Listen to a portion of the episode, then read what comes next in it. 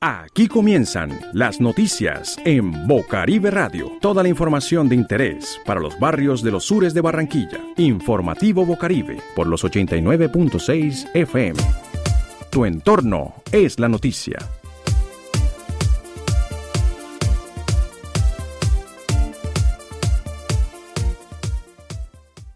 Estos son nuestros titulares. Niños en el suroccidente de regreso a clase. Reconocimiento de la verdad del pueblo negro, afrocolombiano, palenquero y raizal, hechos e impactos del conflicto armado. Si hay toque de queda en la localidad. Un carnaval multiplataformas.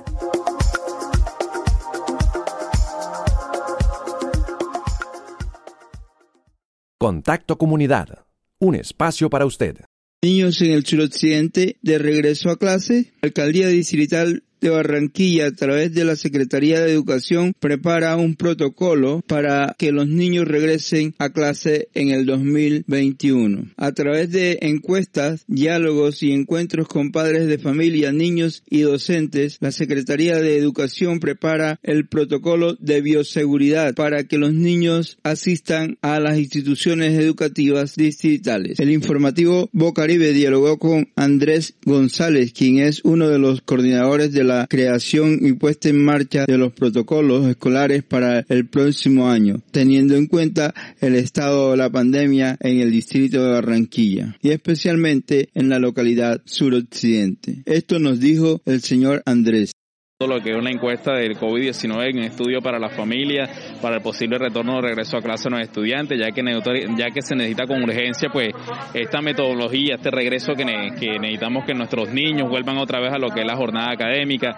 Estamos realizando encuestas de estudio de COVID-19 para si, si tenemos este, estudiantes que han tenido presentado este tipo de enfermedad, si han tenido convivido con algún familiar, algún vecino cercano. Y pues la idea es que este, tengamos este estudio y este seguimiento pues para hacer un mejor resultado.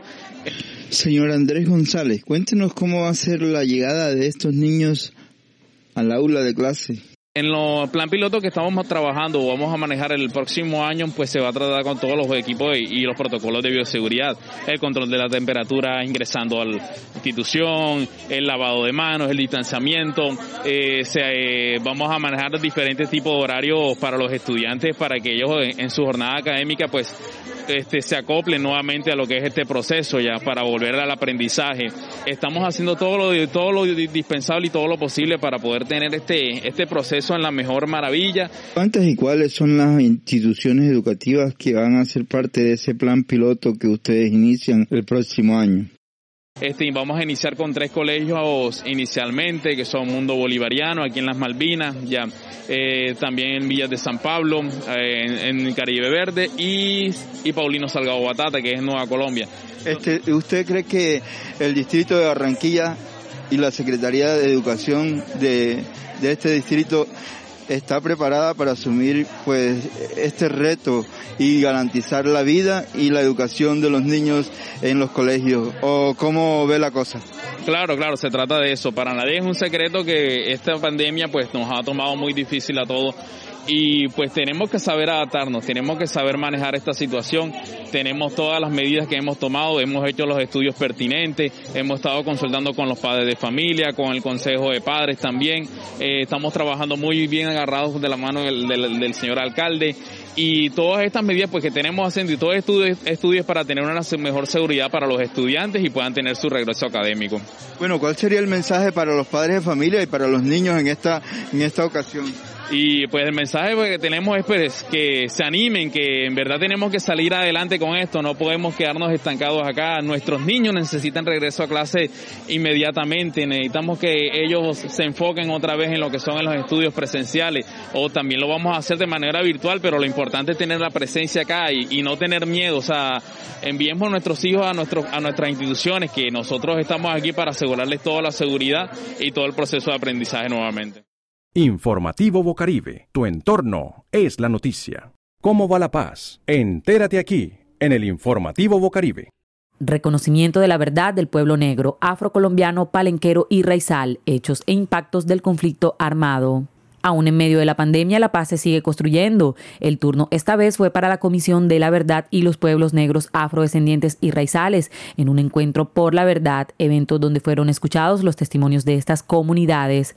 Tuvo lugar el pasado 11 en el Museo Histórico de Cartagena. El excomandante paramilitar Salvatore Mancuso, líderes políticos del partido FARC como Pablo Atrato y Pastor Álape, entre otros políticos empresarios, reconocieron en este octavo encuentro por la verdad los hechos concretos en los que afectaron a la comunidades negras, afrocolombianas, palenqueras y raizales del Caribe y el país. Hasta el 31 de octubre de 2020, al menos 1.140.000 personas que se identificaron como parte del pueblo negro aparecen registradas como víctimas, de acuerdo con la Red Nacional de Información, lo cual corresponde a un 38,38% del total. Por otra parte, de los 217 líderes sociales asesinados entre 2015 y 2019, solo en 2017 la Consultoría para los Derechos Humanos y el Desplazamiento reportó que 77 eran afrodescendientes. En este mismo sentido, el Centro Nacional de Memoria Histórica señaló que la mayoría de los homicidios de líderes sociales pertenecientes a pueblos negros ocurrió en Cauca y Nariño. A continuación compartiremos a partes de los testimonios que fueron compartidos en este octavo encuentro por la verdad, reconocimiento de la verdad del pueblo negro, afrocolombiano, palenquero y raizal, hechos e impactos del conflicto armado y aportes a la construcción de paz y nación. Hay que reconocer que mucha gente perdió su territorio, entonces hay que hacer esa restitución pero hay que hacer esas restituciones con proyectos, como que esos pañitos de agua tibia, como uno dice, con lo de la indemnización que le han hecho a mucha gente. Por ejemplo, como mi papá eh, fallecieron, porque el gobierno se ha, dilatado mucho ese proceso. Entró una camioneta a San Basilio de Palenque sin plata. Habían varios muchachos en las esquinas, sorprendidos, algunos corrieron la camioneta subió hasta donde dio la vuelta y se regresó y entró al, al billar. Mataron ese día cuatro personas. En San Basilio de Palenque en el 99 hubo mucho miedo, aterrorizantes aquí en Palenque. La gente compraba todo antes que fueran las cuatro porque las calles quedaban solas. Se sentían personas que caminaban, pero nadie daba fecha quién, e, quién eran en sí que caminaban a Palenque. El conflicto armado en Palenque, el sitio donde nací y me crié, vivimos un momento donde era muy temible, por lo menos eh, a las seis, seis y media de la tarde con las puertas abiertas. Yo viví esa época en Anisao. Anisao es un sitio que está ya cerca a La Bonga. Francisco de Ruz, presidente de la Comisión de la Verdad, comenzó su intervención agradeciendo al pueblo negro en Colombia, resaltando que la solución no es la guerra, ni el racismo, ni la exclusión. Escuchemos. Gracias a los pueblos negros, a las comunidades afro, a los líderes y lideresas, a la Guardia Cimarrona, que traen las tradiciones del continente africano donde aparecimos los seres humanos Aquí estamos hoy para honrar a toda la sangre negra derramada en Colombia y en América durante más de 400 años. Estamos aquí en esta comisión para el esclarecimiento de la verdad en el conflicto, porque paradójicamente el conflicto en su barbarie hizo que todos perdiéramos en Colombia, pero que perdieran más y fueran más afectados los negros las hermanas y los hermanos venidos de la grandeza afro, junto con los palenqueros y los raizales y los indígenas. La verdad que ustedes entregan en sus testimonios de hoy y de ahora, de los últimos 20 o 50 años, es al mismo tiempo la revelación de una verdad de ignominia y de crímenes que ha estado silenciada y negada y enterrada por la cultura racista y ante la cual tenemos un desafío de no dar espera. O superamos la exclusión y nos consideramos radicalmente iguales en esta Colombia, o aceptamos vivir en la victimización, la incertidumbre y la injusticia para siempre, como el más incapaz de los pueblos que no tiene derecho a llamarse pueblo de humanos. Nosotros sabemos que a pesar de ser este un país católico y cristiano que afirma que todos nos podemos sentar como hermanos y hermanas con igualdad de derechos en la misma mesa, y a pesar de la constitución que dice que todos somos iguales como ciudadanos y protegidos por igual por las mismas leyes, nosotros sabemos que eso es mentira. Aquí hay ciudadanos de primera y de segunda. Ustedes los negros, brutalmente, estúpidamente, racistamente han sido mantenidos como los colombianos de segunda. Así los han tratado los gobernantes. Por eso el abandono del Chocó, del Cauca Pacífico, de Buenaventura, de los palenques de la costa atlántica. Aquí en este país, por la ignorancia y la injusticia incorporada y mantenida por siglos en la educación y la dominación sobre la cultura, ha habido y sigue habiendo para mal de todos y de todas. La diferencia entre gente que se merece, que se merece más respeto y gente que se merece menos respeto o que no se merece respeto. Pero estamos aquí hoy en Cartagena con ustedes para mostrar que otra manera de ser Colombia es posible, que podemos construir un país basado en la verdad de la tragedia de millones de víctimas y de inseguridad, para unirnos en el rechazo a lo que es definitivamente intolerable, para afirmar ante el mundo que sí somos capaces los colombianos de ser seres humanos, que la solución no es la guerra, ni la violencia, ni la exclusión, ni el racismo. Y ustedes, pueblos del origen de la humanidad, nos tienen que ayudar a encontrar el camino.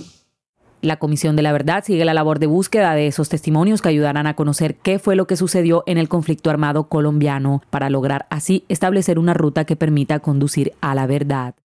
De lunes a viernes escucha las informaciones de interés en Bocaribe Radio. A partir de este año ampliamos nuestra franja informativa. Conoce el día a día de las comunidades de los barrios de Barranquilla. Entra en Contacto Comunidad. Cada día te ofrecemos un perfil nuevo de organizaciones sociales locales. ¿Quién se mueve realmente por Barranquilla? ¿Qué pasa en la política local? ¿Cómo va la economía? Análisis, discusiones, testimonios, informes. ¿Cómo está la movida cultural? Aquí te contamos. O mejor, ven y lo hablamos juntos en Bocaribe Radio franja informativa de Bocaribe Radio, donde tu entorno es la noticia.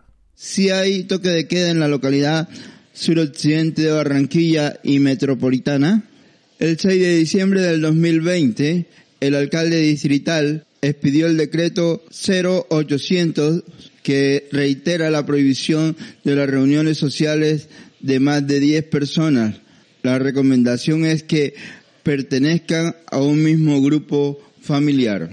Le consultamos a algunos habitantes del suroccidente de Barranquilla si está funcionando el toque de queda en la localidad suroccidente y metropolitana. Y esto nos comentaron. Toque de, queda es simplemente un nombre toque de queda, porque realmente acá la gente hace lo que le da la gana, sale sin tapabocas, hacen parrandas, hacen fiestas la verdad es que es incontrolable y la policía no puede hacer nada para que la gente deje de hacer lo que hace. Así que eh, es solamente un nombre. De resto, no, no se cumple, compadre. Picos y turbos a todo volumen. Eh, no tienen clemencia con las personas del sector que están enfermas. No tienen que ver con que hay un niño recién nacido, con que hay un adulto mayor enfermo cada quien que tiene su pico y su turbo lo pone a todo volumen, fomentan las cantinas clandestinas en las casas, cada casa hoy en día, la mayoría de las casas colocan una cantina, comienzan a vender cerveza. el toque de queda o la ley seca solamente es un nombre con tinta y letra en el papel para darle a conocer a la opinión pública que se está haciendo un trabajo excelente.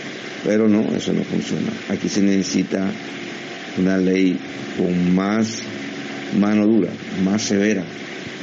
Aquí hay respeto. Aquí las autoridades competentes han perdido el respeto. La autoridad mayor que es el alcalde ha perdido el respeto. la otra autoridad mayor que es la gobernación ha perdido el respeto. Aquí no respeto, aquí cada quien funciona, aquí cada quien se hace dueño de lo público. Vienen, hacen una fiesta, cierran las calles, ponen sillas. La policía al contrario tiene que desviarse en vez de llegar al sitio y recoger todo eso. ¿no? Aquí hay respeto, compañero. Entonces, lo que esperan algunos ciudadanos en la localidad metropolitana y suroccidente es que las autoridades correspondientes hagan valer el decreto promulgado por el alcalde distrital de Barranquilla para que el COVID-19 no se siga extendiendo en la ciudad. También se le hace un llamado a todos los ciudadanos para que guarden compostura de acuerdo a la normatividad. Informativo Bocaribe Conéctese vía WhatsApp al 305-7827-896. La cultura local es noticia. Un carnaval multiplataformas. La Gobernación del Atlántico, el Ministerio de las Tecnologías y Comunicaciones y Señal Colombia llevarán las tradiciones del Carnaval del Atlántico 2021 a multiplataformas. En una alianza histórica, el Gobierno Nacional y RTBC, Sistema de Medios Públicos, apoyarán la adaptación del Carnaval del Atlántico a nuevos formatos. Este cambio de escenario del carnaval reúne formatos digitales, sonoros y audiovisuales que tendrán como protagonistas a los hacedores del departamento. Así lo anunciaron la gobernadora del Atlántico, Elsa Noguera, la ministra de las TIC, Karen Abudinen, y el gerente de RTBC, Álvaro García, quienes presentaron esta estrategia que mantendrá vivo el patrimonio inmaterial del departamento bajo el concepto de del Atlántico para el mundo. Entre los contenidos que se destacan en este cambio de escenario están formatos digitales con tutoriales, talleres académicos y cápsulas documentales, formatos sonoros como podcast y listas de reproducción para mantener viva la tradición oral del Carnaval del Atlántico y formatos audiovisuales como series y reportajes que evidencien la riqueza de los hacedores del departamento. Para ello, RTBC dará participación a los proyectos seleccionados en el portafolio de estímulos para la salvaguardia del patrimonio, cuya convocatoria estará abierta hasta el 20 de diciembre en la página web cultura.atlántico.gov.co. Recuerde, el proceso de selección estará abierto solo hasta el 20 de diciembre. Ahora llegó el momento para el Carnaval del Atlántico. Seguimos adelante con las diferentes plataformas tecnológicas, con la televisión institucional de Colombia y con la radio. Seguiremos llevando la tradición. Nuestras expresiones y manifestaciones culturales se preservan las tradiciones, las raíces y la salvaguarda y sobre todo con recursos para que nuestro Carnaval del Atlántico siga adelante.